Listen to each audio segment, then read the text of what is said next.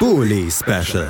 Die Vorschau auf den Bundesligaspieltag auf meinsportpodcast.de. Zum letzten Mal kann ich euch wieder begrüßen im Bully Special auf meinsportpodcast.de zum 16. Spieltag. Wir sind beim letzten Spiel angelangt, was wir heute besprechen wollen. Und das heißt Eintracht Frankfurt gegen den FC aus Köln. Das ist das neunte Spiel, was wir heute besprechen. Mittwochabend findet es statt in dieser englischen Woche. Und dafür bei mir ist einmal Christoph Senft. Hallo Christoph. Gute, hi. Und einmal Thomas Reinscheid von fc.com. Hallo Thomas. Hallo. Schön, dass ihr es beide geschafft habt. Ja, eure Teams treffen jetzt äh, in der Woche aufeinander. Englische Woche, der vorletzte Spieltag vor der Winterpause. Wir fangen mal beim Gastgeber ganz äh, traditionell an. Zwölfter Platz, 18 Punkte, jetzt auch am letzten Spieltag, gerade erst gestern Abend tatsächlich zum Zeitpunkt der Aufnahme, die erneute Niederlage für Frankfurt, diesmal gegen Schalke 04, 1 zu 0. So langsam verliert man den Anschluss an die obere Tabellenhälfte völlig und ja, ergebnistechnisch sieht es im Moment wirklich nicht gut aus für Frankfurt, Christoph.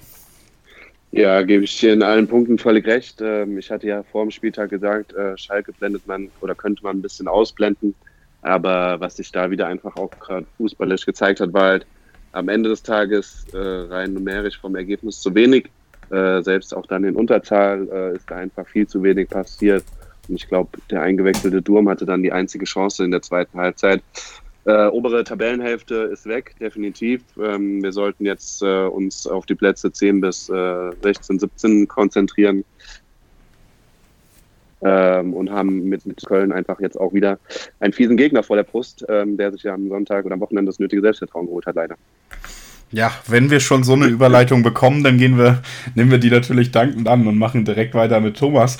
Wir haben letzte Woche geredet, da war die Stimmung, sag ich mal, äh, mit wenig Glauben an einen Sieg gegen Leverkusen ausgestattet. Da stand man auf dem 18. Tabellenplatz. Dann kam Leverkusen und es gab einen 2 zu 0 Sieg für die Kölner. Man konnte die rote Laterne direkt auch wieder abgeben. Steht mit elf Punkten jetzt nur noch ein Punkt hinter dem Relegationsplatz. Ein Spieltag, ein Sieg und die Vorzeichen haben sich schon wieder ein bisschen gewendet. Ja, auf jeden Fall. Also kam sehr, sehr überraschend. Wir haben ja letzte Woche gesprochen.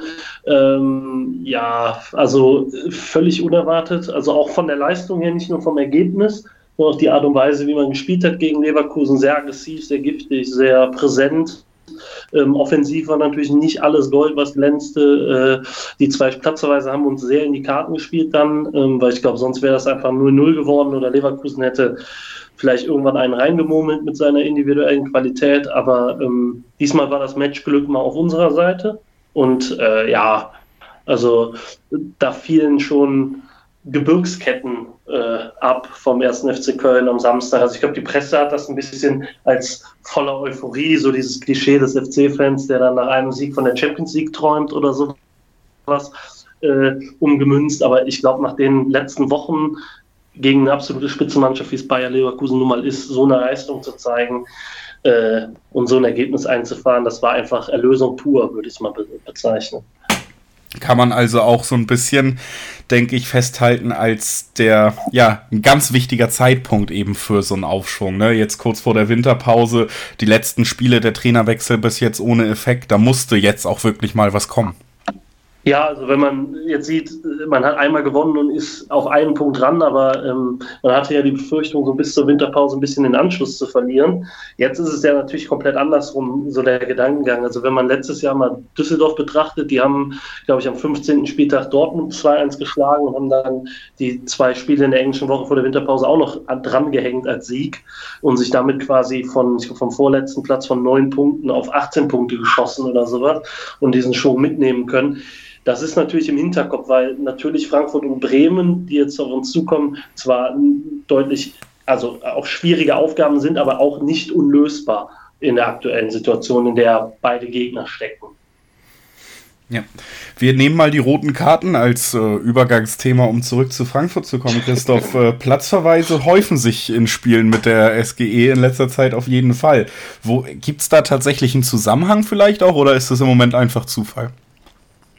Ich glaube, es ist, äh, naja gut, die auf unserer Seite waren überwiegend äh, von Dummheit geprägt oder Stellungsfehlern. Also Fernandes in Freiburg war unnötig, äh, Abraham in Freiburg brauchen wir nicht drüber reden, was Kordan da gemacht hat. Aber nein, es ist, glaube ich, manches dann auch wieder Zufall, aber ja, es ist, es äh, läuft einfach alles momentan mit rein. Ähm, kein Spielglück, merkwürdige Entscheidungen, ähm, kriegen es aber selber auch aus der eigenen Leistung her nicht hin. Klar, wir haben einfach so viele Spiele äh, schon gemacht. Das sind letztendlich immer wieder die gleichen Phrasen, die man da äh, benennen muss. Und ja, aus der Mannschaft heraus kommt einfach auch nicht das, das was man sich erwartet. Und dann gibt es irgendwie tolle Sprüche von der Social Media Seite von der Eintracht und von den Spielern und dann stehst du halt wieder im Stadion oder im Auswärtsblock und denkst dir so, okay Leute, ähm, ja, dann zeig's doch einfach mal und ähm, ja, die Stimmung kippt so langsam.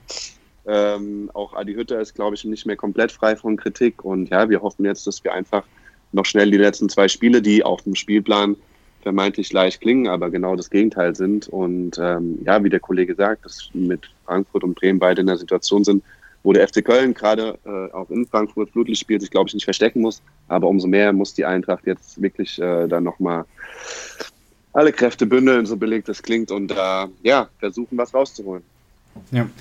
Wenn man das Frankfurter Spiel im Moment beobachtet, dann muss man sagen, ist es, ist es ja fast absurd in Teilen, wie viele Flanken geschlagen werden von den Frankfurtern dann hört man immer noch im Nachhinein, ja, gefeitet wurde, gefeitet wurde, aber so diese übergeordnete Spielidee, auch mal wirklich etwas fürs Ergebnis zu tun, die fehlt mir im Moment, wenn ich die Eintracht beobachte. Würdest du mit der Einschätzung auch mitgehen? Gehe ich, gehe ich auch absolut mit. Ähm, klar, das Flankenthema ist ein leidiges Thema. Ähm, da Kostas Flanken kommen nie an, Kostic auch schwierig. Klar, man hat mit Dost den, den Zielspieler, aber auch fruchtet ja nicht. Und wenn man, glaube ich, jetzt am 15. Spieltag nicht mal gemerkt hat, dass es irgendwie nicht fruchtet, dann, dann ist es halt schon echt äh, bitter, ja. Ähm, es wird von der Spielidee ist wenig zu sehen, auch wenn Adi Hütte angekündigt hat, er braucht Zeit und er braucht eine Systemumstellung und ähm, auch das zeigt sich einfach nicht. Auch eine Variabilität im Spiel und die ganzen Dinge zeigen sich einfach nicht. Und deshalb wird, glaube ich, da auch früher oder später die Kritik gegenüber ihm lauter werden oder könnte lauter werden. Ähm, ja, wir, wir, wir schaden uns selbst. Touré, ein blöder Ballverlust im Mittelfeld, zehn Sekunden später klingelt. Ähm, so, da, da stehst du halt irgendwie auch blöd da, ja. Und es, es funktioniert alles so ein bisschen, aber auch nicht so wirklich. Und wie gesagt, wir, wir hüpfen irgendwie so von einer Baustelle in die andere. Ähm, und ja, müssen uns jetzt irgendwie in die, in die Winterpause retten. Wobei auch da natürlich keine Garantie ist, dass wir jetzt die Top-Spieler kriegen und, äh, und dann nach der Winterpause wieder alles äh, komplett anders läuft. Man hört es also raus, Eintracht Frankfurt generell viele Spiele gemacht, auch dieses Jahr möchte sich dann langsam vielleicht auch mal in die wohlverdiente Pause retten, um wieder Kräfte zu tanken und ordentlich aufspielen zu können. Thomas, wie schätzt du das jetzt ein bei diesen letzten beiden Spielen in Köln mit dem Sieg im Rücken? Ist es auch eher so ein, jetzt lass uns diese verkorkste Hinserie zu Ende bringen oder ist in diesen Spielen noch richtig was drin und äh, ist da jetzt die Euphorie nochmal oder sagen wir zumindest der Wille jetzt auch nochmal vor der Winterpause richtig was zu schaffen, doch nochmal extrem gestiegen? Ja, also äh, habe ich ja eben schon angedeutet, wir treffen jetzt nicht auf, wir spielen jetzt nicht in Dortmund und bei den Bayern oder sowas, wir spielen in Frankfurt, wo wir, glaube ich, in den letzten Jahren nur äh, Haue bezogen haben, aber ähm, die sind derzeit ziemlich kraftlos unterwegs. Wir spielen in, gegen Bremen zu Hause, die äh, auch von einer äh, Problematik in die nächste stolpern. Also ich glaube, da nochmal zu punkten, ist jetzt nach dem Auftritt durchaus möglich. Man darf aber auch nicht vergessen, ähm, es ist jetzt nicht so, dass alles vergessen ist, was vor, was ich letzte Woche noch gesagt habe. Ähm, eine Schwalbe macht noch keinen Sommer. Man hat zu Hause, wie auch schon, ich glaube, im Heimspiel gegen Hoffenheim, eine kämpferisch ansprechende Leistung gezeigt, das Matchglück ein bisschen auf seine, Seiten, auf seine Seite gezogen.